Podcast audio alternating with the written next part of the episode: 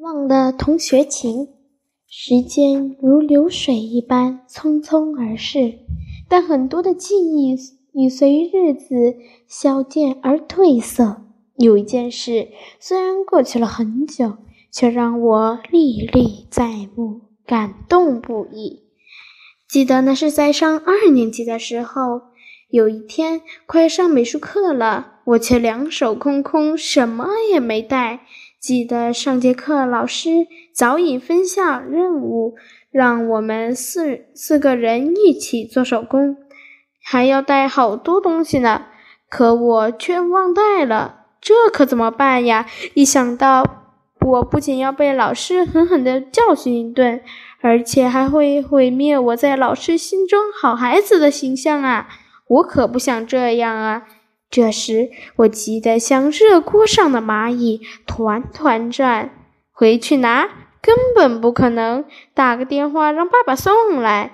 爸爸妈妈早就警告过我，每个人都有自己的事情要做，不许我这么做。可怎么办呢？谁让昨天，谁让自己昨天晚上不准备好的，早上急急忙忙的，早就忘得一干二净了。马上要上课了，同学们都拿出自己的材料摆在桌子上，兴高采烈地互相炫耀着。只有我的桌子上什么也没有，空空的。看来我只有眼巴巴干看的份儿了。心里，我心里这样想着。这时，小明走过来说：“小莹，你怎么了？”我小声地说。我忘带美术用具了，原来是这样啊！正巧我们组刚好少了个人，你愿意加入我们组吗？用我们的材料一起做。